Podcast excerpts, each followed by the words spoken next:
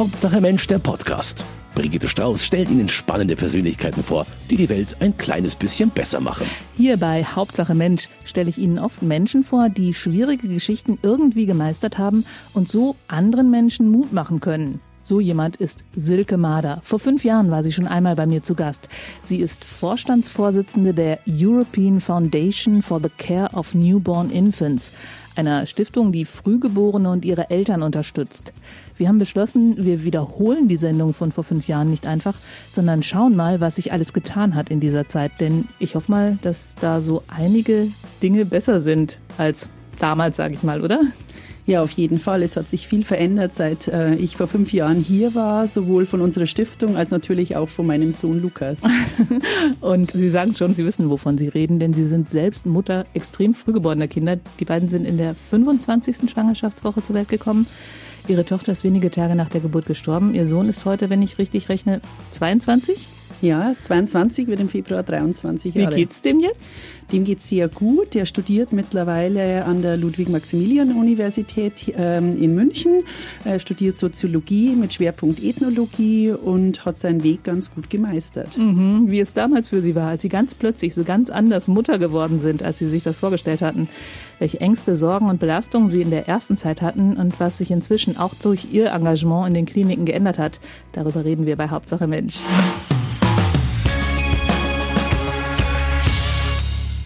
Wie das damals war, als die Kinder von Silke Mader in der 25. Schwangerschaftswoche geboren wurden. Das haben Sie mir vor fünf Jahren erzählt und das hören wir uns einfach nochmal an. Ja, das war eine sehr schwierige Situation, die wir damals hatten. Ich hatte in der 25. Äh, Schwangerschaftswoche eben ein HELP-Syndrom, ein, eine Präklampsie. Im Volksmund heißt es Schwangerschaftsvergiftung. Und die hat sich aber eigentlich schon vorher abgezeichnet, ähm, dass ich immer mehr Wasser eingelagert habe, dass ich ja immer dicker wurde natürlich durch die vielen Wassereinlagungen und dann eben auch Blutdruck bekam. Und in der 25. Schwangerschaftswoche mussten die Kinder eben dann geholt werden. Mit 290 Gramm hatte die Lena und 515 Gramm hatte Lukas damals, der eben überlebt hat. Und ich selbst lag drei Tage auf Intensivstation, wurde wiederbelebt und es war nicht klar, ob einer von uns überlebt. Und so wurde das auch meinem Mann gesagt, dass es nicht klar war oder ist, dass äh, einer dieser drei überlebt und für wen er sich denn entscheiden wollen würde, wenn es denn ähm, zu der Entscheidung kommen müsste. Und so. das war natürlich schwierig. Nochmal zwei Schritte zurück. 25. Schwangerschaftswoche, das ist dann so, wenn man gerade kuschelig rund wird und sich freut, dass man so einen Bauch hat. Ja, genau. Das, das ist, ist so diese Phase, wo man gerne schwanger ist und plötzlich hören sie, nee, sofort ins Krankenhaus. Welcher Film ist da in Ihrem Kopf abgegangen, als Sie diese Diagnose bekommen haben? Also es war genauso, wie Sie vorher gesagt haben. Ich habe mir gedacht, ähm, ja, wo ist das Problem? Heute ist die Technik da. Ich bin schon in der 25. Woche, da muss ich heute vielleicht ein bisschen liegen und dann geht alles gut. Als ich allerdings dann in die Klinik kam und das völlig äh, gestresste Personal gesehen habe, die natürlich auch die Angst in den Augen stand, war mir klar, dass es doch ein, ein höheres Risiko ist. Und als dann die Ärzte reinkamen, ähm, nach mehreren Tagen und verschiedenen Behandlungen auf und ab, war es so, dass sie uns ganz klar gesagt haben, also die Kinder haben 50 Prozent Überlebenschance, 80 Prozent behindert, 20 gesund, was wollen sie? Und das war natürlich für was uns ein Was wollen sie heißt, hieß die Frage, wollen sie, dass diese Kinder leben? Ja, genau. Wollen Sie ja, dass diese Kinder leben. Und, ähm, und 25. Woche war ja auch damals schon das Gesetz, dass sie beatmet oder wiederbelebt werden müssten. Aber wir konnten zumindest unser, unsere Meinung äußern. Und wir waren völlig überfordert, weil wir ja damals gab es noch keine psychologische Betreuung und keine Begleitung. Und wir waren ja in einem völligen Angstzustand letztendlich. Also Sie lagen da, Ihnen ging es selbst total schlecht. Ihr Mann hatte Angst um Sie alle drei. Ich war schon völlig apathisch dann letztendlich in diesem Zustand. Ich hatte ja das Wasser kam gar nicht mehr aus dem Körper richtig raus. Ich hatte extremen Bluthochdruck, den Schwindel, Kopfschmerzen. Mir ging es richtig schlecht. Äh, man sieht ja dann auch nicht mehr aus, wie man eigentlich ausschaut. Wenn man 20 Kilo Wasser in sich hat, dann ist man völlig aufgeschwemmt. Und ähm, das war dann so für, meinen Mann, dass er natürlich auch unter dermaßen Schock stand. Und äh, meine Eltern waren auch noch mit dabei. Und als ich meinen Papa weinen sehen, äh, war mir klar, dass es eigentlich auch um mein Leben gab, äh, ging. Und mir hatte man es ja nicht gesagt, dass mein Leben in hoher Gefahr ist, sondern man hat letztendlich ähm, nur mit meinem Mann und mit meinen Eltern darüber gesprochen. Aber als ich meinen Papa weinen habe sehen, wusste ich, dass es um mein Leben ging. Da ist die Panik abgegangen, oder? Ja, und es war das Problem war, dass mein Bluthochdruck schon so hoch war aufgrund der Präklampsie. Dann kam noch die Panik dazu und sie mussten vorbereiten und sie mussten das ganze Team zusammenstellen für die Neonatologen, für die Krankenschwestern, die die Frühchen dann versorgen und natürlich mich und eine völlig panische Patientin, die auf dem Tisch gepinselt, rasiert und vorbereitet werden muss. Also das Hochachtung vor dem Team, die das damals geleistet haben. Wie geht's Ihnen, wenn Sie das heute hören? Kommt die Situation da gleich wieder hoch? Also wenn man die Situation hört, kommt äh, die eigene Geschichte immer wieder hoch. Und es ist auch immer wieder während meiner Arbeit, wenn ich äh, Vorträge halte, dass je nach Situation oder auch je nach Jahreszeit, wenn es vor allem der Februar ist, wo meine Kinder geboren worden sind und ähm, dann eben auch die Lena gestorben ist, dass das ganz schwierige Momente sind. Oder Jahreszeiten wie Allerheiligen sind so Zeiten, da kommt es ganz massiv hoch. Und in manchen Situationen, wenn man auch Geschichten von anderen hört, ist es, als wäre es gestern gewesen gewesen. Das ist wie ein Blitzlicht und die Geschichte fühlt sich auch dann so an, als, ähm, ja, als es einem gestern passiert. Mhm. Also es ist nicht, dass man abhakt, wenn das Kind dann zu Hause ist, dann ist alles gut, sondern es ist Teil der Geschichte. Es ist auf alle Fälle Teil der Geschichte und es ist auch nicht so, wie viele sagen, ja, es ist ja vorbei, du hast ja noch ein Kind. Es ist einfach immer eine Wunde und eine Narbe, die wächst zwar immer wieder zu, aber es gibt Momente im Leben, wie zum Beispiel die Abiturfeier vom Lukas, als die blonden Mädchen nach vorne gelaufen sind mit ihren hübschen Kleidern. Da muss ich ja heute noch drüber schlucken. Ähm, das tut einfach wirklich weh. Da hätte auch die Lena stehen können. Da hätte auch die Lena stehen können oder als der Lukas Führerschein gemacht hat. Und ich weiß heute schon, wenn er zum Traualtar wahrscheinlich vorgeht, dass ich mir dann denke, na, wie hätte wohl die Lena in einem weißen Kleid ausgesehen? Mhm. Sie haben eben von dem HELP-Syndrom gesprochen, das Sie hatten. Würde man das heute früher wissen oder behandeln? Wie erkennt man das? Also, äh, was hat sich da getan? Also was sich getan hat, ist, ähm, dass man mehr Bewusstsein für ähm, das HELP-Syndrom oder die Präklampsie erkannt hat, dass man mehr darüber spricht. Unsere Stiftung, aber eben auch andere Fachgesellschaften kümmern sich darum, dass es ein Bewusstsein für die Frauen, die schwanger sind, gibt. Aber es ist nach wie vor eben ein großes Problem, dass zum Beispiel es gibt ein Screening-Programm, ist aber nach wie vor eine Leistung, die man selber äh, bezahlen muss in der frühen Schwangerschaft, es frühzeitig erkennen zu können, beziehungsweise das Risiko einzuschätzen ob eine Frau eine Präeklampsie bekommen kann oder nicht. Aber das wird nach wie vor von den Krankenkassen nicht bezahlt. Aber Schwangere sind doch relativ engmaschig beim Frauenarzt. Das sieht man doch dann, oder? Also, also wenn, wenn jemand richtig massiven Wasser einlagert, dann kommen heute Frauenärzte schneller mal auf die Idee, dass da eine Präklampsie vorliegen könnte? Ja, das Problem ist, dass wenn Sie schon Wasser einlagern, dann haben Sie ja schon die äh, ganzen Erkrankungssymptome. Was wir mhm. ja wollen, ist, dass ein Risiko einer Präklampsie erkannt wird, bevor es überhaupt zu diesen Wassereinlagerungen oder zu einem Bluthochdruck kommt, so dass man im Prinzip so in den ersten drei Schwangerschaftsmonaten erkennt, dass die Frauen ein Risiko haben, ob sie zum Beispiel übergewichtig sind, ob sie Blutdruck haben, ob in der Geschichte der Familie, also dass der Gynäkologe fragt, Gibt es da jemanden in der Familie, Vater, Mutter, Geschwister, die einen mhm. Blutdruck, äh, hohen Blutdruck bereits haben oder eben auch das Risiko einer Mehrlingsschwangerschaft und dann anders engmaschiger kontrolliert wird und das wird heute leider Gottes standardmäßig noch nicht gemacht. Aber wenn denn jetzt erkannt ist, dass jemand das hat, kann man da was tun überhaupt? Weil ich habe es immer so verstanden, wenn man das hat, dann muss die Schwangerschaft abgebrochen werden. Wenn man im Prinzip eine Präklampsie schon hat, muss man sicherlich die Schwangerschaft abbrechen und kann noch ein paar Tage vielleicht hinauszögern und die Schwangere mit Steroiden behandeln. Allerdings ist es so, dass man ähm, eigentlich einen Risikopatientin bereits frühzeitig erkennen kann. Man könnte in Minimaldosierungen ähm, Aspirin geben. Man kann äh, die Frau animieren, dass sie sich mehr bewegt. Ähm, man kann verschiedene Faktoren letztendlich engmaschiger kontrollieren, um ein eine frühe Präklampsie zu einer späteren Präklampsie zu bekommen oder die Risikopatientinnen sogar frühzeitig zu erkennen, damit sie sich die Präklampsie erst gar nicht entwickelt. Indem man zum Beispiel Aspirin gibt. Das finde ich unglaublich. Das kostet ja fast nichts. Ja, man hat natürlich auch die Diskussion, sollte man allen Schwangeren ähm, Aspirin geben. Aspirin ist ja ein Medikament, das ähm, das Blut, also das verdickte Blut im Prinzip dünner macht. Und das sollte man natürlich nicht allen Schwangeren geben, weil das natürlich zu Fehlgeburt führen könnte. Allerdings ist es bei den Patientinnen, die dieses Risiko haben, eben einen erhöhten Blutdruck und vielleicht vorher schon eine Präklampsie hatten oder eben im Prinzip diese Hochrisikopatienten gibt und sie engmaschig kontrolliert, kann es dazu führen, dass man eben keine Präklampsie oder eine verspätete, also eine späte Präklampsie mhm. entwickelt und damit Mutter und Kind das Leben rettet. Da haben Sie wahrscheinlich auch schon ganz viel Aufklärungsarbeit geleistet in dieser Hinsicht.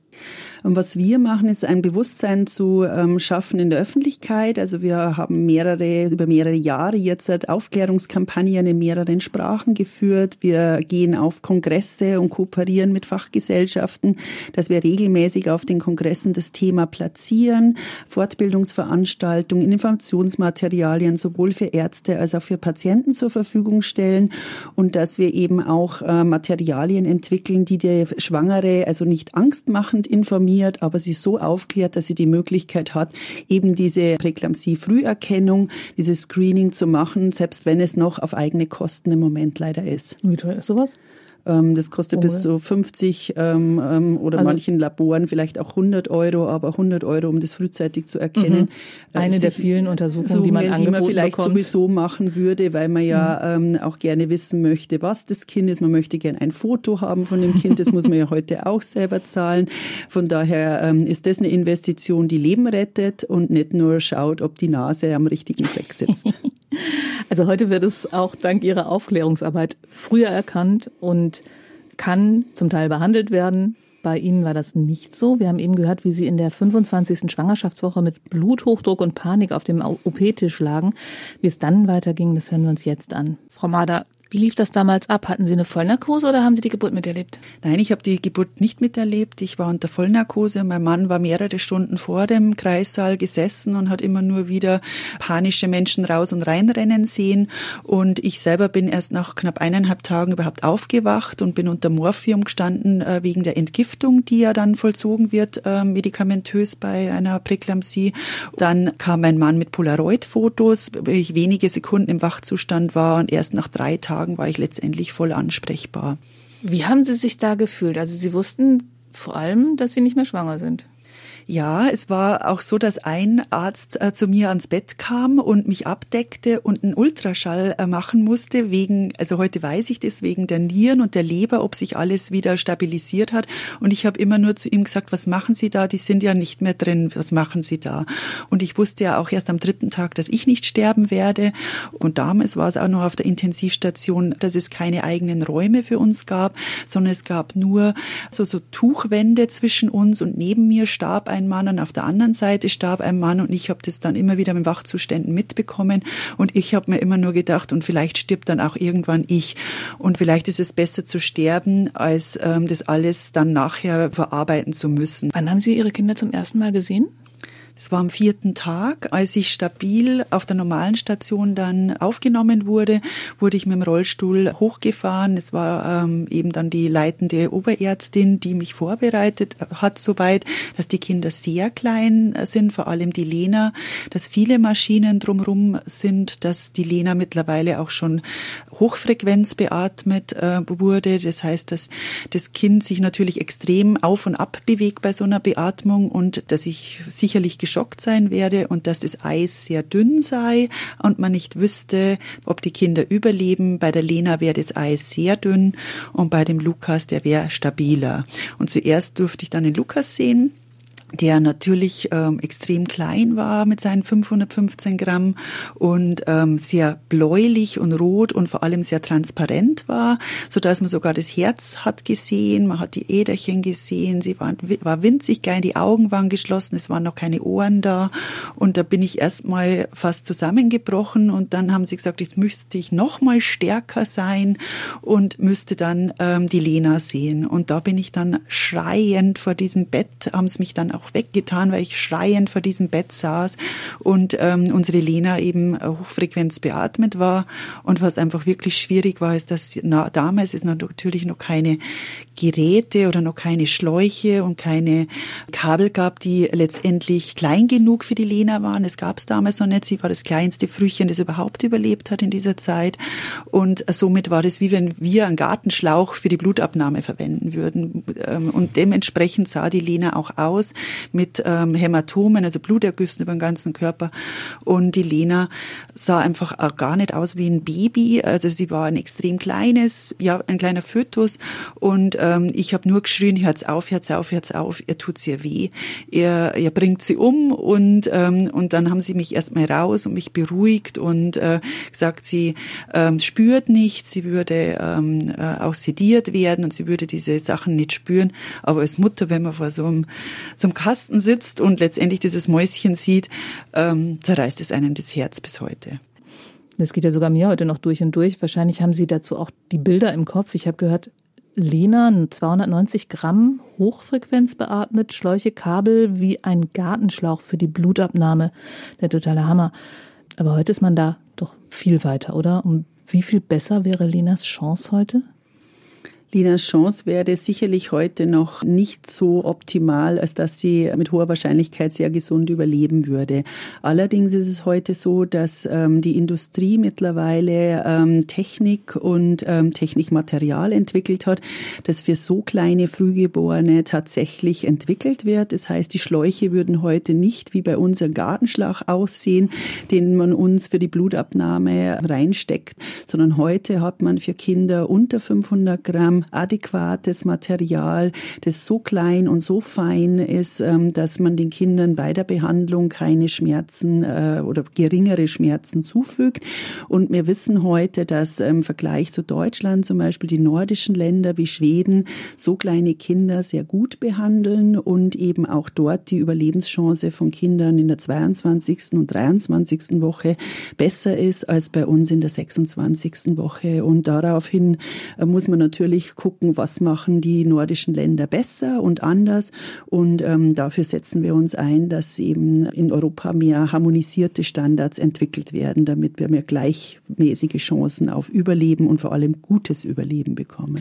22. Woche in Schweden und 26. Woche in Deutschland haben gleich gute Überlebenschancen. Ich meine, da sind da hat sich das Gewicht des Kindes vervielfacht in diesen vier Schwangerschaftswochen. Das kann ja eigentlich nicht sein. Das macht mich manchmal sehr wütend, das muss ich auch ehrlich sagen. Ähm, auf der anderen Seite ist es natürlich auch der Ansporn, wie können wir hier äh, Unterstützung leisten als Patientenvertreter, dass die Ärzte und die Schwestern die Möglichkeiten auch bekommen, das zu verbessern. Es ist ja nicht immer so, dass man sagen kann, die möchten es nicht verbessern, mhm. sondern es sind einfach auch manchmal die Mittel, die sie nicht haben, die Strukturen, die nicht gegeben sind oder auch die Weiter- und Ausbildungsmöglichkeiten, wo man äh, auch mit manchem Neid nach Norden schauen muss, in welchen Arbeitsbedingungen dort gearbeitet wird und wo keine 48 Stunden am Stück verlangt werden von Ärzten, sondern es adäquate Arbeitsbedingungen gibt, bessere Bezahlung und natürlich auch mehr Personal, das dadurch auch die bessere Versorgung ermöglichen kann. Mhm.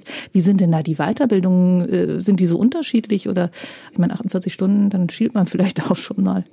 Ja, das Problem ist tatsächlich, dass in anderen Ländern Ländern eben auch bewusst keine 48 Stunden Arbeitsbedingungen mhm. geschaffen äh, werden, weil eben Fehler passieren, wenn man so lange im Dienst ist und die Fortbildungs- und Weiterbildungsmöglichkeiten in anderen Ländern zum Teil auch verpflichtet sind und äh, regelmäßig stattfinden. Das Krankenhaus auch hohe Qualitätsstandards an sich und an natürlich an die Regierung auch stellt, dass dies mhm. auch gewährleistet wird. Und bei uns ist es so, dass Krankenschwestern zum Beispiel, die Pflegekräfte keine verpflichtenden Weiterbildungen haben, wenn sie denn sich weiterbilden, das auch noch selber bezahlen müssen und dann auch noch in der Freizeit. Das heißt, wie sollen denn diese Leute mit so geringer Bezahlung das einfach auch stemmen? Und es ist auch eine Frage der Motivation natürlich genau. in dem Fall. Aber eben mittlerweile ist das Problem auch bei den Ärzten angekommen, dass wir ähm, junge, engagierte Ärzte verlieren in den großen Kliniken, sondern sich selbstständig machen oder in kleine Kliniken gehen, weil sie da bessere Arbeitsbedingungen vorfinden. Das heißt, die großen guten, qualifizierten Kliniken verlieren gutes Fachpersonal, weil wir es nicht schaffen, die Arbeitsbedingungen so zu machen, dass es für die Leute natürlich motivierend haben. Weil außer der Arbeit gibt es ja vielleicht auch noch eine Familie und vielleicht auch noch eine Freizeit. Wird überbewertet. Aber was ich mich frage, ist halt, wenn irgendjemand versucht, meine Vene zu treffen, ist es schon schwierig, weil die sich immer ganz gut versteckt beim Blutabnehmen. Aber wenn man dann so ein wirklich, also 290 Gramm Würmchen hat, da irgendwas zu treffen, ist ja schon unglaublich schwierig. Wo lernt eine Krankenschwester das oder wer macht das dann? Das ist eigentlich eine sehr schockierende ähm, ähm, Wahrheit. Das heißt, die lernt es bei Learning by Doing. Wir äh, arbeiten seit einigen Jahren zusammen ähm, mit Simulationstrainern, die Puppen entwickelt haben, wo man das eigentlich äh, lernen könnte. Und die wenigsten Kliniken in Deutschland ähm, solche Puppen angeschafft haben und dieses Lernen am Simulator, so wie sie in kein Flugzeug steigen würden, wenn der Pilot das so Learning by Doing machen würde, würden sie das nicht tun. Ähm, in der Realität bei Frühgeborenenversorgung ist es leider so, die lernen das am erlebenden Objekt. Am Anfang schaut man zu, dann schaut man noch ein zweites Mal zu, dann lernt man es am etwas größeren Kind und zum Schluss darf man das an so einem kleinen Kind üben. Das Problem ist, dass so kleine Kinder relativ selten zur Welt kommen. Das heißt, das ist genau die Frage, die Sie haben. Das ist natürlich dann, wenn jemand nicht so erfahren ist, auch ein schmerzhaftes Prozedere für das Kind.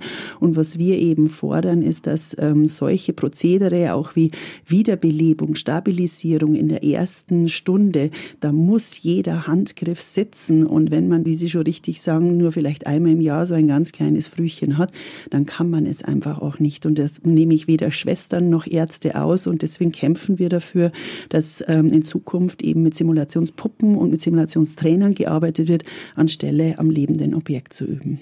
Aber das ist dann wieder ein Kostenfaktor. Das ist ein Kostenfaktor. Also daran ähm, scheitert es momentan wahrscheinlich, oder? Im Moment scheitert es am Kostenfaktor. Die Puppe kostet lediglich 60.000 Euro. Das muss man sich mal vorstellen. Für so ein großes Klinikum ist das wirklich kein großes Investment. Das Hauptproblem ist allerdings auch, dass dieses Training ja regelmäßig stattfinden muss. Um wieder auf die Piloten zurückzukommen, mhm. ähm, in ganz Europa oder weltweit müssen Piloten halbjährlich ein Simulationstraining abhalten, um sicherzustellen, dass sie es immer noch können. Manche Ärzte Ärzte haben alle fünf Jahre einmal ein Training an einem Simulationsgerät und wir reden nicht von einer Frühchenpuppe, sondern allerhöchstens von einer Neugeborenen oder Kinderpuppe. Und ähm, in ganz Deutschland gibt es momentan, soweit ich weiß, fünf dieser Puppen, die im Einsatz sind. Und dann können Sie sich vorstellen, bei mehr als 200 Kinderkliniken, wie viele tatsächlich so trainiert sind, dass sie nicht am lebenden Objekt trainieren. Und die Kliniken haben selber diese Puppen. Die wandern nicht, die Puppen. Genau, die Puppen werden am Klinikum ähm, stationiert und mhm. angeschafft. Die müssen natürlich auch gesichert werden, weil sie ja teuer sind. Aber es müssen vor allem nicht nur die Puppen angeschafft werden, sondern es muss das Training sichergestellt mhm. werden. Das heißt, ein Simulationstrainer muss mit dem Team, das tagtäglich arbeitet, üben. Ja. Und diese Zeit, die wird in der Regel nicht freigestellt. Und daran scheitern die meisten Trainings in Deutschland, dass die Ärzte und Schwestern nicht die Möglichkeit haben, adäquat trainieren zu können. Mhm. Und das muss sichergestellt werden, sowohl von den Verwaltungen der Kliniken als auch vom Staat und von der Gesellschaft, dass die Möglichkeit besteht. Sie würden wieder nicht in ein Flugzeug sich setzen, wenn sie nicht wüssten, dass der Pilot das kann, was er tut. Kommen wir mal wieder zurück zu Ihrer eigenen Geschichte. Wie es weiterging, das haben Sie mir bei unserem ersten Gespräch erzählt und das hören wir uns nochmal an. Das war jeweils eine Handvoll Baby oder wie muss ich mir das vorstellen? Wie groß waren die beiden? Also was man sich gut vorstellen kann, ist, ähm, bei der Lena war das ungefähr so wie eine kleine Limone war der Kopf und beim Lukas war das so ungefähr wie eine Zitrone. Und ähm, die Hand ähm, vom Lukas war so groß wie ein Daumennagel und von der Lena war die Hand so groß wie vom kleinen Finger der, der, der Nagel. Also winzig, winzig und die Lena hat es dann ja auch nicht geschafft.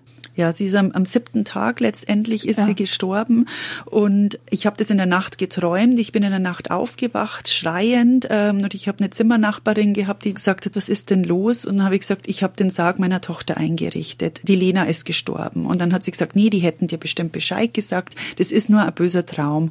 Und als ich morgens aufgewacht bin, stand die Neonatologin vor meinem Bett und sagt, Frau Mader, die Lena hat genau zu der Zeit, als der Traum passierte, eine Hirnblutung gehabt und und ähm, sie wird mit hoher Wahrscheinlichkeit es nicht überleben und wir sollten jetzt aufhören mit der Behandlung. Und es war dann auch so, dass sie uns dann mit hochgeholt haben. Wir konnten sie dann auch noch rausnehmen. Sie äh, starb ähm, auf meinem Arm. Sie hatte auch noch zwei Stunden auf meinem Mann ähm, seinem Arm gelegen und sie, sie starb dann auch mit einem kleinen Lächeln im Gesicht, wo später ein Freund von uns gesagt hat, ein Engelchen hat sie abgeholt. Und das ist einfach für mich heute noch ein Bild, mit dem ich ähm, ja sehr gut umgehen kann. Und wir haben mal eine ganz tolle Neonatologin, in dem äh, sie dann eine kleine Feder ans Fensterbrett gelegt hat und wenn der Wind kommt, hat sie gesagt, nimm dir die Seele mit in den Himmel. Und es kam auch noch ein Priester, ähm, der die Lena getauft hat und ähm, ich werde nie vergessen, vergessen, als ich an seinen Händen ge gebippert habe und gesagt hat, kommen Sie denn in den Himmel? Und er mir das versprochen hat, dass sie natürlich in den Himmel kommen wird und äh, dass alle Kinder letztendlich in den Himmel kommen. Sie hatten tatsächlich die Sorge, dass die Lena nicht in den Himmel kommen würde? Ja, das war in dem Augenblick, ähm, in dem einem sowas passiert, funktioniert nicht wirklich das Gehirn optimal, muss man natürlich auch sagen. Und sie sind getauft worden, aber meine Sorge war, dass sie stirbt, bevor sie die Segnung bekommt. Mhm. Im Nachhinein ist mir natürlich vollkommen klar, dass sie so oder so in den Himmel gekommen wäre. Ähm, mhm. Damals war das einfach eine große Sorge, dass sie äh, ja, das, das ist, ist so diese äh, Sozialisation, die da wahrscheinlich durchkommt. Sie wollten einfach eine normale Familie und Kinder werden einfach mal getauft und nicht getaufte haben wir als Kinder gelernt, kommen nicht in den Himmel. Genau, also und da schlagen dann so diese dieser Wunsch nach dem Normalen wahrscheinlich durch. Ja, äh, genau, das ist natürlich, man will ein normales Leben, man will natürlich, man hat auch den Druck von seiner Familie vielleicht auch oder von der Gesellschaft, ähm, wie wird das auch angenommen und es sind ja wenige Bruchteile von Minuten oder Stunden, wo das ganze Leben, das man sich vorher so als Bilderbuchfamilie ausgemalt hat, in wenigen Sekunden zerbricht. Ähm, mhm. Alles, was du dir erträumt hast mit Zwillingen, eine Familie zu haben, äh, glücklich zu sein, zerbricht in, in wenigen Stunden und ähm, das muss man erst einmal verarbeiten. Mhm. Also eigentlich war die Situation finde ich jetzt gar nicht mal so schlecht gelöst vom Klinikpersonal. Sie haben da von dieser Feder erzählt, die auf dem Fensterbrett lag. Aber das ist schon auch so eine Situation, die heute anders ablaufen würde, oder? Heute wird es auf alle Fälle anders ablaufen. Damals war es noch so, dass ich äh, oder wir unsere Lena nicht haben baden dürfen. Ähm, ich hatte viele Jahre Therapie, in der ich verarbeiten musste, dass Lena ähm, schmutzig in den Himmel gekommen ist, dass sie nicht einmal im Leben von mir gebadet werden durfte, dass ich sie nicht einmal im Leben wickeln durfte. Das waren alles so Abläufe, die wie ein, ein festes Bild in meinem Kopf war, dass ich eine schlechte Mutter bin, weil ich das alles nicht hab machen dürfen und können, dass ich sie nicht in die Pathologie habe bringen dürfen, sondern eine fremde Schwester brachte sie in die Pathologie. Und heute äh, läuft es ganz anders ab. Das heißt, heute gibt es auch mittlerweile Ausbildungsmodule für Ärzte und Schwestern auf der Neonatologiestation, wo denen ähm, erklärt wird, wie Eltern fühlen in der Situation, aber auch, wie sie selber besser mit so einer Situation umgehen können. Es gibt ein Projekt, das nennt sich das Butterfly-Projekt, also Schmetterlingsprojekt, wo man bei Geschwisterkindern, wo eins verstorben ist, einen Schmetterling an den Inkubator hängt, wo das ein Symbol ist, dass es da gibt es noch einen Schmetterling, ein Kind, das in den Himmel gegangen ist, so dass andere Besucher oder auch Mitarbeiter oder Angehörige ein Bewusstsein entwickeln, ähm, da gäbe es noch ein Kind und wenn zwei Schmetterlinge von Drillingen hängen zum Beispiel, dass schon zwei in den Himmel sind und eins ist noch da, dass man einfach sensibler damit umgeht. Oder auch dieses Baden für Kinder, die Möglichkeiten, den Sarg zu bemalen mit Geschwisterkindern, das sind alles Dinge, die äh, mit, viel Bewusstsein und vielen Vorträgen und meinen Schmerz zu teilen mit anderen oder andere Eltern, die Ähnliches erlebt haben, haben wir ein Bewusstsein damit geschaffen und natürlich auch eine neue Ausbildungsform. Mhm. Kann man sagen, dass der Unterschied so ist, dass man jetzt weiß, da ist ein Kind gestorben und nicht eine Schwangerschaft nicht verendet worden? Mhm. Das ist eine kleine Persönlichkeit gewesen, die jetzt fehlt. Also in der Neonatologie, also auf den ähm, frühen Stationen, ist es tatsächlich so, dass heute ein Bewusstsein dafür da ist, dass dieses Kind gestorben ist, dass es existiert hat und dass der Schmerz der Familie oder auch der Mitarbeiter so ist, dass man es bewusst als, als Menschenleben wahrnimmt. In der Öffentlichkeit ähm, sieht es wieder anders aus. Da ist es nach wie vor so, dass Eltern von solchen Kindern, die verstorben sind und noch eins überlebt hat, nach wie vor das Problem hat, dass es, ja, das war ja noch noch kein Kind oder du hast ja noch eins oder ja, warum trauerst du denn um ein Kind, das du noch gar nicht gehabt hast? Ähm, also dieses Bewusstsein ist in der breiten Öffentlichkeit noch nicht da und ich glaube, wir müssen auch noch mal daran äh, arbeiten, dass wenn das Kind vor allem in den ersten und wenigen Minuten der Geburt oder kurz vorher gestorben ist, dass da auch noch mal ein besseres Bewusstsein dafür da ist, dass diese Eltern trauern und dass die Trauer auch wichtig und gut ist, damit man wieder, wieder den nächsten Schritt gehen kann. Daran mhm. müssen wir noch wirklich arbeiten. Mhm. Ja, gerade diese psychologische Unterstützung der Eltern ist ja was, wenn ich mich recht erinnere, was Kliniken eben früher kaum auf dem Schirm hatten. Auch darüber haben wir in unserem ersten Gespräch geredet. Hören wir noch mal rein. Als Sie Ihre Kinder zum ersten Mal gesehen haben, war da sofort klar, das sind Ihre Kinder? Ja, auf dem gedanklichen, auf dem geistigen Ebene war es mir klar, es sind meine Kinder und darum habe ich, glaube ich, auch gleich so geschrien und gekämpft für sie. Aber im Emotionalen war es so, dass es ganz schwierig war zu sehen, dass dieses Fröschlein, das da im Inkubator liegt, mein Kind ist das ist das, was ich produziert habe. Das ist das, was ich geschafft habe, auf die Welt zu bringen. Es waren unheimliche Schuldgefühle, die ich gehabt habe, dass ich einerseits mich nicht als Mama gefühlt habe, sie am Anfang nicht habe annehmen können und hinterher so viele Schuldgefühle hatte, dass ich das nicht konnte und es aber auch nicht aussprechen konnte und ich mich nicht getraut habe, das überhaupt jemandem zu erzählen. Aber wie sind Sie auf diesen Blödsinn gekommen, dass Sie Schuldgefühle haben müssen? Es war so, dass viele gefragt haben, was hast du denn gemacht, dass das passiert ist?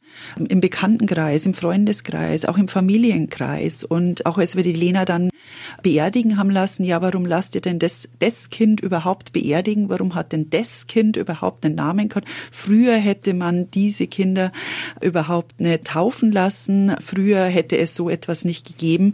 Und auch als Lukas dann nach Hause kam, haben wir erst die ersten Geschenke bekommen. Und da war es dann auch so, es hätte ja sein können, dass das Kind auch noch stirbt. Und das war für mich wie, in Bayern sagt man, wie eine Watschen, wie, wie ein Schlag ins Gesicht, wenn man im Prinzip immer und immer wieder, das ging fast über ein Jahr, so, dass, dass Leute so reagiert haben. Auch später nochmal, das wird schon einen Grund gehabt haben, warum du ein Frühchen kriegst und die anderen nicht. Was haben Sie denn diesen Leuten gesagt? Da kann man ja auch nichts sagen, oder?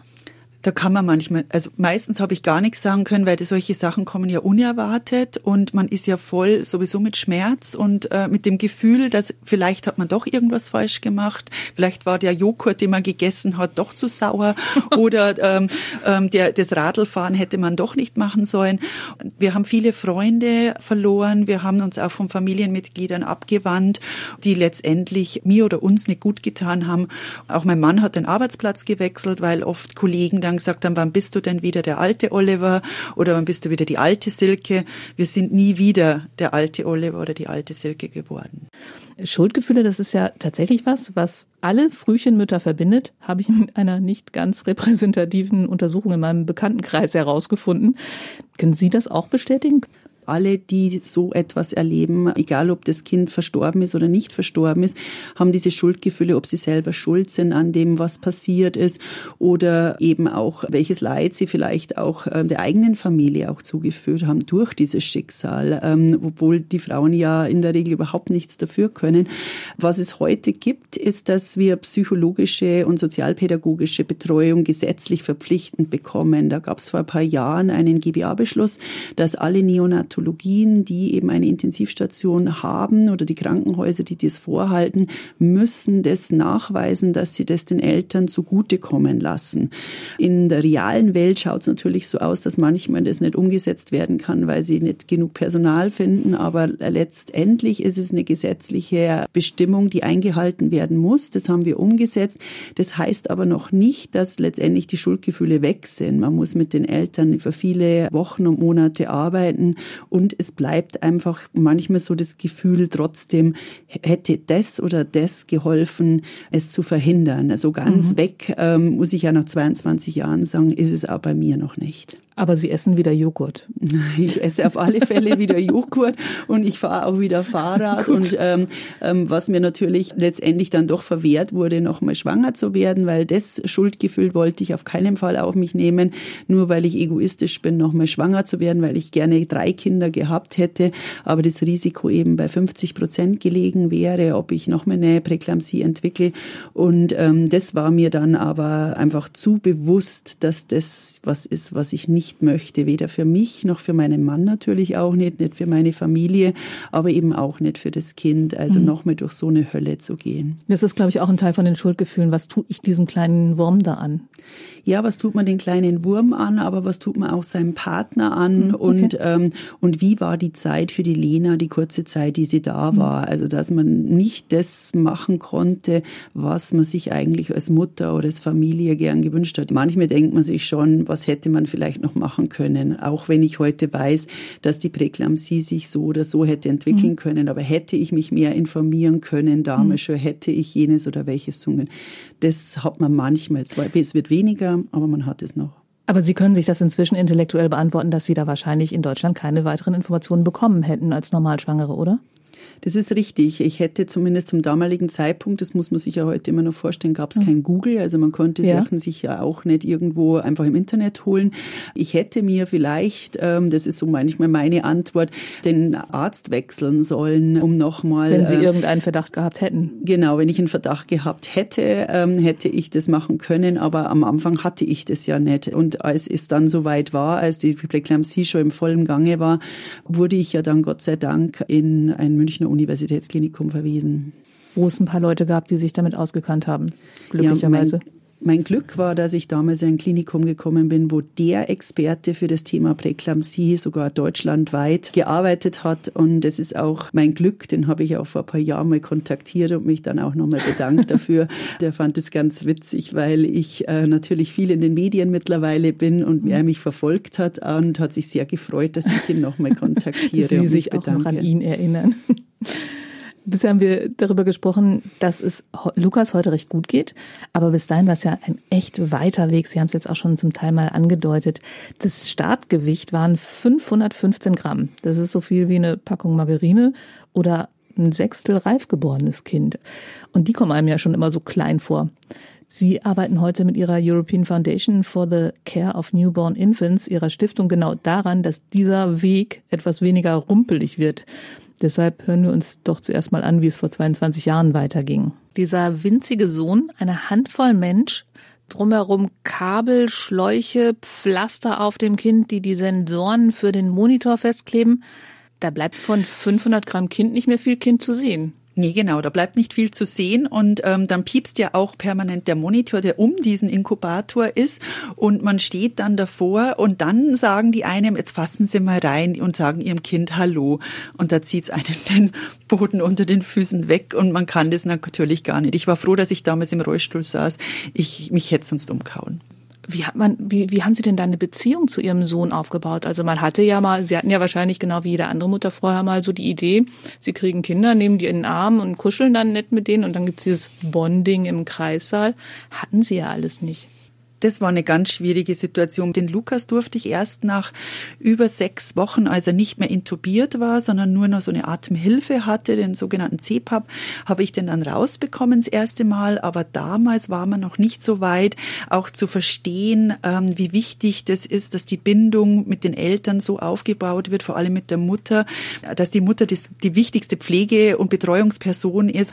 Und damals war es so, dass eben hauptsächlich die Pflegekräfte gewickelt haben, die Pflegekräfte Kräfte gebadet haben und wir, wir durften nur dabei stehen und es war auch so, dass das erste Mal bei einer Krankenschwester in der Nacht Kängurun durfte, bevor er das erste Mal bei mir war. Und das Kängurun müssen Sie noch mal ganz kurz erklären. Ja, und das Kängurun ist ähm, eine Methode, ähm, das Känguru liegt ja, im, es kommt ja auch zu früh zur Welt und wird im Beutel letztendlich ähm, der Mama großgezogen und ähm, dem hat man sich äh, zunutze gemacht vor vielen Jahren, dass man das Baby auf die Haut legt, der Mama und es gibt äh, wissenschaftliche Untersuchungen, dass die Kinder sich besser weiterentwickeln, sowohl geistig als auch körperlich und somit Bindung aufgebaut werden kann. Und, und das macht jetzt eine Krankenschwester an ihrer Stelle?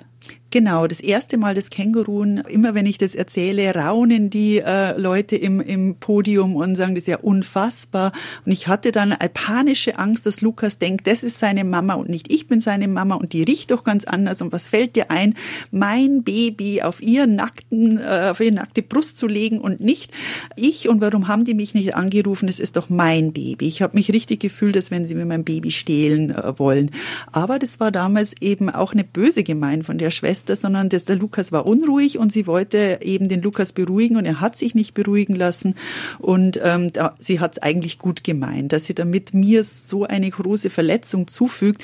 Das war sicherlich nicht in ihrem Sinn und ähm, das ist auch eigentlich überhaupt nicht üblich. Aber dieses Gefühl, die klauen mir mein Baby, also ich stelle mir vor, sie haben es schon mal nicht mehr im Bauch, wo es eigentlich noch sein sollte. Und dann dürfen sie es auch gerade mal eben anlangen, nicht versorgen, was jede Mutter eigentlich darf. Und dann ist die erste Berührung auch noch mit einem fremden Menschen. Hatten Sie wirklich Angst, dass das Baby komplett fremd wird? Ja, das war natürlich sehr große Angst. Ähm, damals war es eben auch nur so, dass es richtige Besuchszeiten gab und stille Stunden gab. Nachts durfte man nicht da sein, morgens zwei Stunden, nachmittags vier Stunden. Und ähm, den Großteil der Zeit, bei 24 Stunden, war er natürlich dann nicht bei mir oder ich konnte nicht da sein. Ja, das war richtig dramatisch für mich. Und auch wenn man angerufen hat, je nachdem wer Dienst hatte, äh, hat man halt eine Antwort bekommen oder auch nicht und hat man eben auch gefühlt gestört. Und das war, war schon eine schwierige schwierige Zeit, obwohl es eben für die damaligen Verhältnisse schon ein sehr ähm, gutes und engagiertes Team war ähm, in der Klinik und, ähm, und trotzdem hat man letztendlich das Gefühl, man ist nicht Mama. Da sind ja ganz viele Punkte drin, die heute anders sind, hoffe ich zumindest. Also Känguru ist Standard. Also, dass die Mütter und Väter das machen, oder? Das ist heute wirklich ein Standard und es ist auch nicht so, dass man sechs oder acht Wochen warten muss, bis man sein Kind überhaupt mehr halten muss. In der Regel ist es so, dass in wenige Stunden danach das Kind bereits auf die Brust der Mutter oder des Vaters gelegt wird, sofern die Mutter ähm, stabil genug ist. Ähm, in manchen Ländern wie in Schweden wird es sogar unmittelbar nach der Geburt gemacht. Das heißt, da wird das Kind auf dem äh, Körper der Mutter auch versorgt, ähm, sodass ein unmittelbares Bonding, nennt man mhm. das, zustande kommen kann. In vielen Kliniken Kliniken, zum Beispiel hier in ähm, Passau gibt es äh, Rooming In, auch auf der Intensivstation. Das heißt, es ist ein Doppelbett in der Intensivstation, in Einzelzimmerversorgung, 24 Stunden, sieben Tage die Woche können die Eltern tatsächlich da sein, aber eben auch in einem Bett und nicht in einem Stuhl. Sie genau. Werden, genau. Sie es sind keine Besuchszeiten. Es sind keinerlei Besuchszeiten. Es gibt es aber auch deutschlandweit nicht mehr. Wir haben das okay. umgesetzt, dass Eltern Eltern sind und keine Besucher, sondern dass sie die Hauptversorger natürlich nicht medizinische Versorger, aber die Hauptversorger des Kindes sind, dass man nicht fragen muss, ob man sein Kind rausbekommt, sondern man bekommt es raus, dass man es füttern darf, es wickeln darf und eben die Eltern dieses Kindes sein dürfen. Kommt natürlich die Frage, bei so einem kleinen Kind kann man da nichts kaputt machen? Also ich meine, wenn die das Kind intubieren auf dem Bauch der Mutter, die Mutter atmet ja nun mal, also das Bett in Anführungsstrichen wackelt. Die ähm, Versorgung auf. Der Mutter ist letztendlich nicht richtig viel anders, als wenn sie das auf einem normalen äh, Bett machen äh, würden, weil die Mutter, ähm, also wenn sie natürlich schwer krank ist, geht das nicht, mhm. aber wenn sie sich eben ruhig verhält, ist es natürlich möglich. Die ähm, Bindung zwischen den beiden stabilisiert das Kind ja auch, das ist ja wissenschaftlich nachgewiesen. Und ein erfahrenes Team von Ärzten und Schwestern können das äh, eben egal wo sie sind dann machen. Und ähm, heute ist es so, dass auch Großeltern oder Geschwisterkinder in manchen Kliniken zu Besuch kommen können. Und ähm, so versuchen wir Schritt für Schritt eben auch eine Normalität auf die Intensivstation zu bekommen. Man muss sich ja vorstellen, es ist das erste Kinderzimmer des Kindes. Ja, und das ist manchmal ziemlich lange Kinderzimmer des Kindes. Bei uns waren es viereinhalb Monate und für manche Kinder, die vielleicht auch noch eine ähm, Hirnblutung bekommen oder eine Komplikation, kann das bis zu einem halben Jahr sein oder länger. Sie haben eben im Vorgespräch mir erzählt, das Händewaschen ist ja eine ganz, ganz, ganz wichtige Geschichte, weil mit den Händen trägt man ganz viel Zeugs von A nach B. Was genau haben Sie da erreicht? Gibt's da, also die, die Eltern lernen erstmal Hände waschen die Eltern oder jeglicher Besucher lernt erstmal richtig Hände zu waschen. Ähm, das finden viele am Anfang immer so, wieso Hände waschen und wieso ist es so wichtig und wie lange muss man Hände waschen. Ähm, die Hände, das weiß man heute, sind der Haupttransportträger jeglicher Bakterien, ähm, egal in welchem Umfeld es ist. Auf der Intensivstation ist es natürlich besonders gefährlich, wenn sie Bakterien von außen reinbringen oder eben auch die resistenten Keime, die im Krankenhaus sind, wenn die vom Patient zu Patient getragen mhm. werden. Deshalb gibt es heute eigentlich auf Intensivstationen an jedem Bett einen äh, Desinfektionsmittel, ähm, wo die ähm, Patienten, also bevor man das äh, Patientenbettchen hineinfasst in den mhm. Inkubator, die Leute sich die Hände desinfizieren, bevor man auf Station geht, ein umfangreiches Händewaschprogramm durchziehen muss. Also das heißt wirklich, da kommt dann die frisch entbundene Mutter und muss jetzt erstmal lernen, die Hände zu waschen, bevor sie zu ihrem, zu dem Inkubator kommt und macht es aber auch gerne, ist aber ein bisschen befremdlich wahrscheinlich. Es muss man erstmal vertraut werden mit. Ja, man muss vertraut werden, man muss es aber auch verstehen, warum es mhm. ähm, so wichtig die, ist. Ähm, genau, normalerweise schon. schon. verstehen es, aber es kommen ja vielleicht auch mal die Oma oder mhm. ähm, äh, manche ähm, haben ja auch ein unterschiedliches Hygieneempfinden auch für sich selber und es ist besonders wichtig, ähm, jegliche Ringe oder Uhren ähm, oder, oder Armbänder abzulegen, weil sich dort natürlich die Keime sammeln oder auch bei Mobiltelefonen ähm, gibt es mittlerweile eben auch die Möglichkeit, es in so spezielle Plastiksäckchen ähm, zu legen, wo man dann trotzdem ein Foto vom Kind machen kann, aber im Prinzip nicht die Keime auf dem Handy hat. Das ist ja auch so eine mhm. richtige Bakterienschleuder. Aber eben auch, was noch wichtig ähm, auch ist, ist vorher das Desinfektionsmittel trocknen zu lassen, bevor man in das Kinderbettchen hineinfasst, weil die Gerüche eines Desinfektionsmittels ähnlich wirken wie, ähm, wie ein Schmerzimpuls. Und das weiß man heute auch, dass wenn mhm. das Kind ähm, eben dieses starke Desinfektionsmittel riecht und man vorher das Desinfektionsmittel nicht trocknen lässt, dass dieser Geruch zu einem ähnlichen Verhalten im Gehirn führt wie ein Schmerzfaktor. Puh, okay. Ich habe gedacht, das wäre eher betäubend. Alles so. Naja, viereinhalb Monate war der Lukas noch im Krankenhaus. Und sie tagsüber natürlich auch.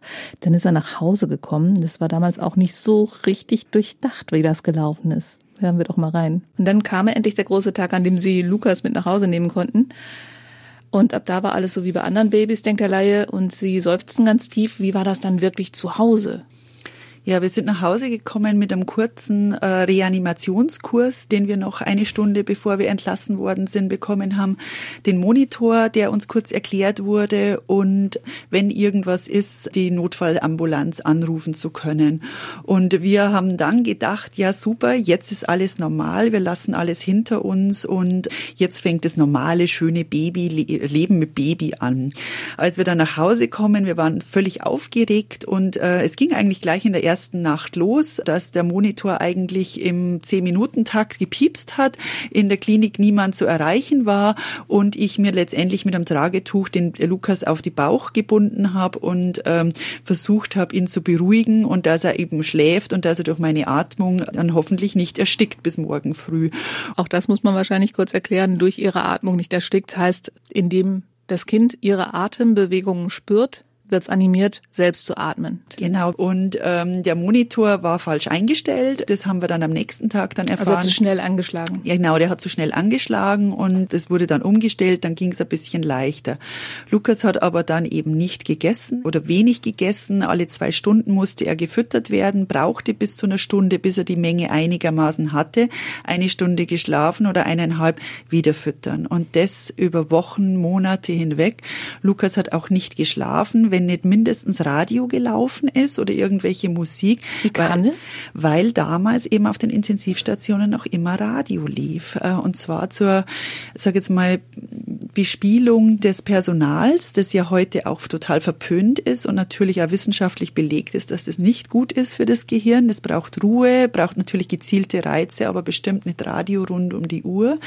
Und das war dann so, dass wir freiwillig Musik angemacht haben, Tag und Nacht, nur damit dieses Kind schläft und nicht schreit und isst und äh, bespielt wird. Und es war so, dass er immer drei Uhr, um drei Uhr nachts völlig aktiv war und wir dann irgendwann nach einer Woche völlig äh, mit tief unterlaufenden Augen in der Klinik angerufen haben und gesagt haben, was ist denn um drei Uhr um Gottes Willen bei euch abgegangen? Als wir dann erfahren haben, dass immer um drei Uhr alle Babys gebadet wurden, weil um drei Uhr nachts natürlich auch Ruhe auf Station war und da konnte man die Babys gut baden. Das ist heute anders. Das ist definitiv heute anders und ähm, heute wird kaum mehr gebadet, überhaupt kaum mehr gebadet. Die ersten Badsituationen mhm. finden statt, wenn das Kind stabil ist. Ähm, es wird auch selten gebadet, weil es die Haut des Kindes natürlich auch reizt. Und nachts wird wirklich versucht, ähm, so wenig wie möglich am Kind zu äh, manipulieren, sagt man, also das Kind zu stören, dass es einen Tiefschlaf hat, weil man heute auch weiß, dass im Tiefschlaf eben sich die Gehirnzellen entwickeln und eben jegliche Störungen dadurch ja Langzeitschäden zur Folge hat. Aber da waren noch so ein paar Stichwörter. Reanimationskurs, Monitor, alles kurz vor knapp. Gibt es da eine andere Routine heute, wenn Kinder entlassen werden? Ja, heute gibt's äh, in den meisten Kliniken, das ähm, hat sich auch mittlerweile als gesetzliche Verankerung stabilisiert, ein sogenanntes Case Management. Das heißt, die Eltern werden Wochen bevor das Kind entlassen wird, ähm, unterstützt von Sozialpädagogen in der Regel oder Psychologen, die die Eltern begleiten. Also eigentlich sollten sie sie schon begleiten von Anfang an, aber eben auch beim Entlassmanagement vorher zu prüfen, haben die schon einen Kinderarzt, äh, gibt es jemanden, der die Kinder zu Hause mitversorgt oder unterstützt? Ähm, haben die äh, Eltern bereits ein Impfprogramm, damit es funktioniert? Wie schaut die häusliche Situation aus? Braucht es da vielleicht noch den ein oder anderen Unterstützer im Haushalt, wenn Geschwisterkinder da sind? Ähm, oder wir haben ja auch die Situation, dass äh, Kinder in schwierigeren Situationen nach Hause kommen oder eben wir haben immer wieder auch Familien, die in Flüchtlingsheime kommen. Wie wird dort die Unterstützung vor Ort aussehen? Und eben auch gesetzlich verankert ist die erste ersten sechs Monate sogenannte Hausbesuche, die vom bunten Kreis in der Regel organisiert werden und somit die Eltern weicher fallen, als ich das damals hatte. Weil es ist einfach nicht so, wie ein reif geborenes Kind zu Hause zu haben, auch wenn man aus dem Krankenhaus entlassen wird. Es ist halt immer irgendwas. Beim Frühchen ist, vor allem wenn es sehr klein war bei der äh, Geburt, ist in der Regel immer irgendwas. Viele dieser Kinder haben Regulationsstörungen, das heißt, die schreien öfter, die wachen öfter auf, die sind unruhiger, Ess- und Fütterstörungen können sich entwickeln und dementsprechend ist es wichtig, dass eben so ein Case Manager eben nach Hause kommt, dann auch mal nachguckt, woran liegt es vielleicht? Liegt es vielleicht daran, dass der Papa Schichtdienst arbeitet und dadurch die Nacht vielleicht gestört wird? Kann man da irgendwas ändern? Gibt es vielleicht eine Unterstützungsmöglichkeit, dass die Mama vielleicht tagsüber mal für zwei Stunden alleine rausgehen kann, damit sie äh, wieder Kraft tanken kann und einfach ruhiger mit der Situation umgeht. Das wird heute eben auch unterstützt und finanziert und das ist ein wichtiger Punkt, der eben auch gezeigt hat, dass Eltern dadurch stabiler werden, die Kinder weniger ins Krankenhaus kommen, dadurch eben auch Kosten gespart werden. Mhm. Kommen wir wieder zurück zu Ihrer Geschichte. Das war ja ein Hammerritt, bis der junge Mann so, so richtig dann bei Ihnen daheim angekommen ist. Da hören wir nochmal rein. Ja, es war so, dass ich mich geweigert habe, auch am Anfang in irgendwelche Selbsthilfegruppen zu gehen. Ich bin Warum? dann erst, weil ich, äh, ich wollte endlich normal sein. Ich wollte endlich eine normale Mama sein. Ich wollte dieses Stigma-Frühchen endlich ablegen.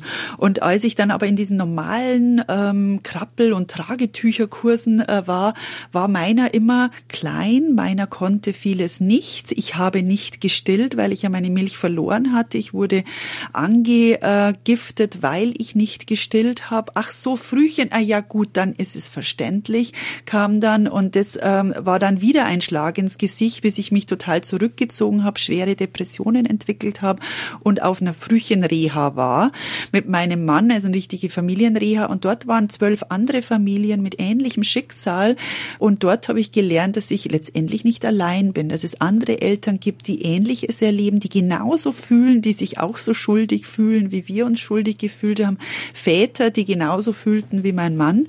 Und eine Mama war dabei, die eben in Heidelberg einer Selbsthilfegruppe äh, angeschlossen war und die erzählt hat, nur mit dieser Gruppe konnte sie letztendlich ihr Schicksal aufarbeiten. Und wenn man sich engagiert und was macht, dann kann man auch sein eigenes Schicksal letztendlich verarbeiten. Da haben Sie aber ganz schön viel verarbeitet, denn inzwischen sind sie Vollzeit-Frühchenmutter und jetten durch die Welt, um die Bedingungen sowohl für Frühcheneltern als auch für die Kinder zu verbessern. Was machen Sie heute alles genau? Heute sitze ich in mehreren Gremien weltweit, sowohl von der Weltgesundheitsorganisation in Genf habe ich mehrere Sitze in äh, sogenannten Advisory Boards, also Beratungsgremien, die ähm, globale Standards entwickeln. Ich spreche bei Vorbereitungsmeetings von G7, um Mutter- und Neugeborenengesundheit auf die Agenda zu bekommen. Als Frau Merkel sich damals mit Obama getroffen hat, war das das erste Mal, dass nach diesem Treffen die Mütter- und Neugeborenen-Gesundheit ein offizieller Punkt Punkt in dieser Deklaration äh, wurde. Das hat zur Folge gehabt, dass sich WHO und viele andere Organisationen dem Thema angenommen haben. Ich sitze bei der European Medical Agency als äh, Berater. Das heißt, wenn neue Medikamente in den Markt kommen, die für Frühgeborene zugelassen werden sollen, sitze ich dort als Berater und ähm, wir haben auch selbst europäische Standards gegründet ähm, und erarbeitet mit Experten aus ganz Europa, die jetzt äh, in die Umsetzung gehen sollen und die WHO zum Beispiel, also die Weltgesundheitsorganisation, jetzt als Grundlage nimmt, um ihre eigenen Standards zu entwickeln, weil ähm, das, was sie vor 20 Jahren gehabt haben, war damals eigentlich schon nicht nach der aktuellen Evidenz, also nach der Beweislage in der Medizin. Und wir versuchen den Müttern, also den Frauen, eine Stimme zu geben, weil mhm. ähm, in vielen ärmeren Ländern ist das natürlich nicht der Fall, wo Frauen nach wie vor in, in sehr jungen Jahren als Teenagers schwanger werden, ähm, auch bei der Geburt sterben. Und ähm, das sind Themen, die wir weltweit angehen. Ein weiterer großer Erfolg ist, dass wir den Weltfrühgeborenen-Tag gegründet haben. Am Anfang mit sehr viel Belächelung von vielen Leuten, dass Mütter einen Tag gründen. Ähm, wir erreichen mittlerweile an die vier Milliarden Menschen jedes Jahr und haben 40 große Weltorganisationen, eben wie die Weltgesundheitsorganisation oder Bill Gates Foundation, die uns hier unterstützen, UNICEF zum Beispiel eben auch. Und somit haben wir erreicht, dass dieses Thema kein Randthema und kein Thema mehr ist, ähm, das in die Schmuddelecke kommt, sondern dass das Thema wirklich ein Thema ist, das jeden betreffen kann. Eins von zehn wird zu früh geboren. Eins von zehn, das müssen wir uns noch mal ganz kurz auf der Zunge zergehen lassen. Ein Kind von zehn Kindern, auch in Deutschland, wird zu früh geboren. Ja. Mehr als drei Wochen vor dem errechneten Geburtstermin. Genau, also Frühgeburt wird definiert von unter 37 Schwangerschaftswochen, also drei Wochen zu früh. Und äh, die Risikofaktoren sind eben von, von dass man sterben kann bis hin zu schweren Langzeitfolgen, die ja lebenlang getragen werden müssen von den Kindern und den Familien.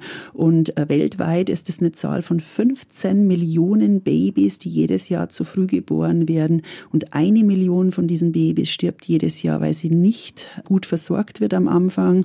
Und das sind Dinge, die wir eben angehen wollen und wo wir Standards setzen wollen, dass diese Kinder eine Überlebenschance haben, aber vor allem eben auch eine bessere Überlebenschance haben, als es damals der Fall war.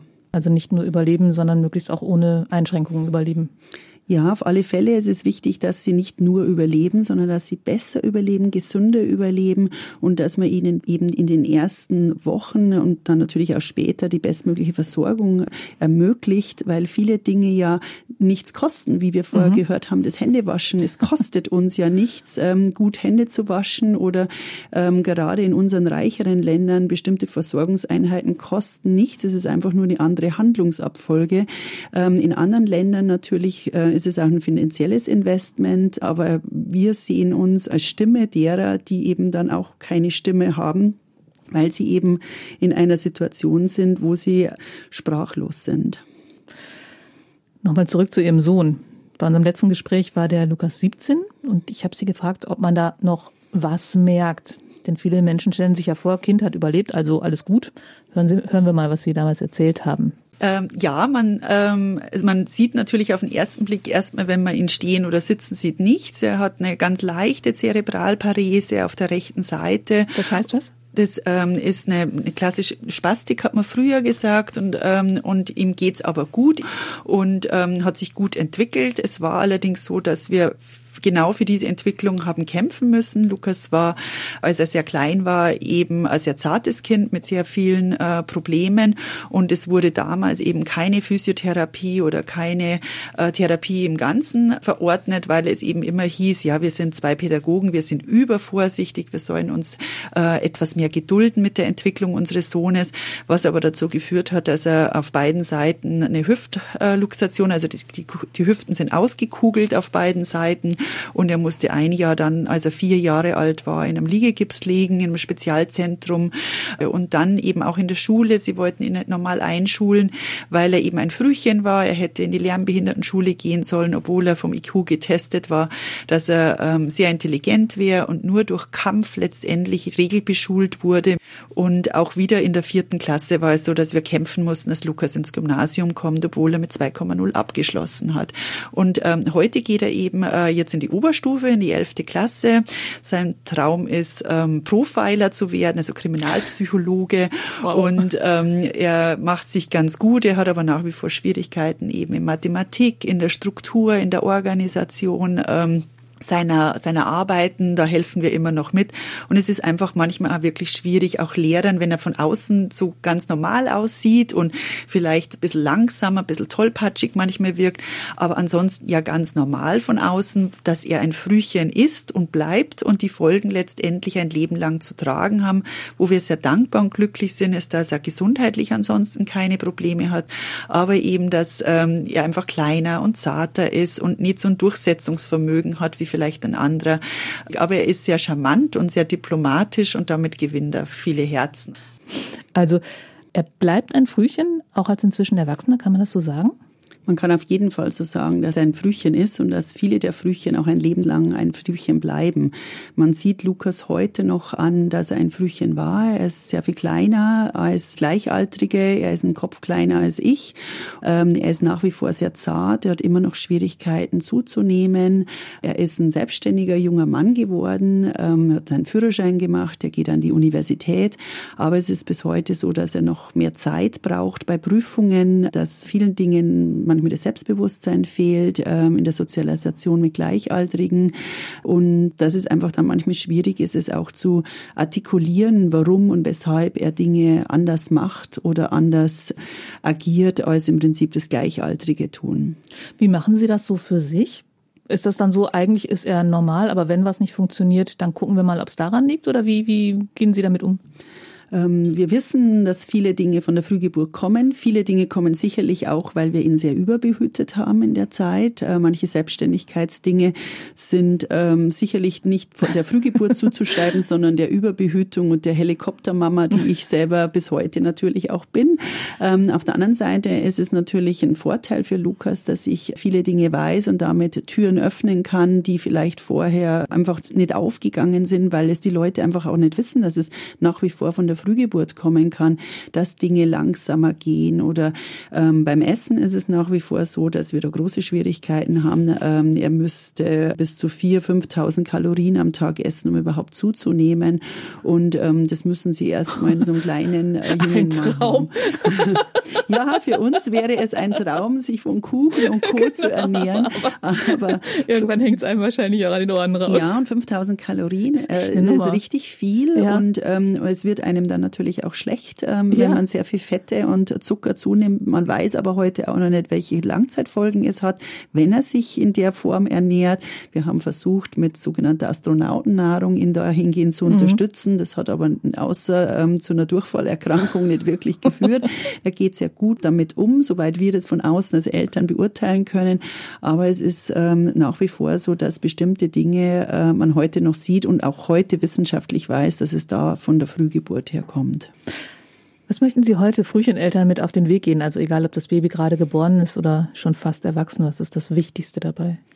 Ich glaube, das Wichtigste ist, ähm, dass man nicht aufgibt, dass man äh, dem Kind das Gefühl gibt, dass man es liebt, so wie es ist. Das machen Eltern in der Regel zwar sowieso. Ich wollte gerade sagen, das ist grundsätzlich für jedes Kind das Wichtigste. Das ist auf jeden Fall das Wichtigste. Nur wenn man von außen immer wieder ähm, die Message bekommt oder von, egal ob das Lehrer sind oder Erzieher oder die gut gemeinten Tipps der Familienangehörigen und Freunde, dass man sich auch auf sein Gefühl verlässt, dass man sich Rat holt, wo man Rat braucht. Gleichgesinnte haben mir mir sehr viel geholfen, also sich an Frühchenorganisationen anzuschließen, damit man dann nicht das Gefühl bekommt, mein Kind ist anders, sondern es ist eigentlich normal für ein Frühchen und dass man sich eben auch informiert und auch Unterstützung holt, dass man sich nicht scheut, für sich selber psychologische Unterstützung zu holen, aber eben auch, wenn das Kind Schwierigkeiten hat, zu gucken, wie kann man das Kind unterstützen.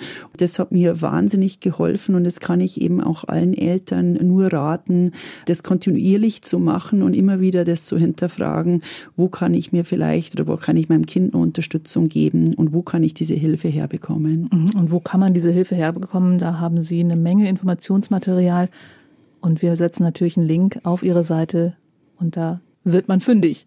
Ja, auf jeden Fall wird man bei uns fündig auf unserer Webseite, aber es gibt eben auch regionale Gruppen. Das mhm. heißt, wenn die Zuhörer hören, ähm, dass wir eine europäische Organisation gibt, es gibt den Deutschen Elternverband, das frühgeborene Kind, aber es gibt auch Regionalgruppen in allen größeren Städten, haben sich Selbsthilfegruppen gebildet, die einem eben dann auch Unterstützung geben kann. Aber eben auch der Deutsche Elternverband hat sehr viel Material, das man sich kostenlos downloaden kann heute und damit eben die Eltern unterstützt und eben eben auch eine Hotline hat, wo man dann direkt anrufen kann. Jede Menge Informationen, jede Menge Gefühle, die wieder hochgekommen sind. Ich danke Ihnen für das schöne Gespräch und die vielen, vielen Informationen. Ja, ich danke Ihnen. Hauptsache Mensch, ein Podcast vom katholischen Medienhaus St. Michaelsbund, produziert vom Münchner Kirchenradio.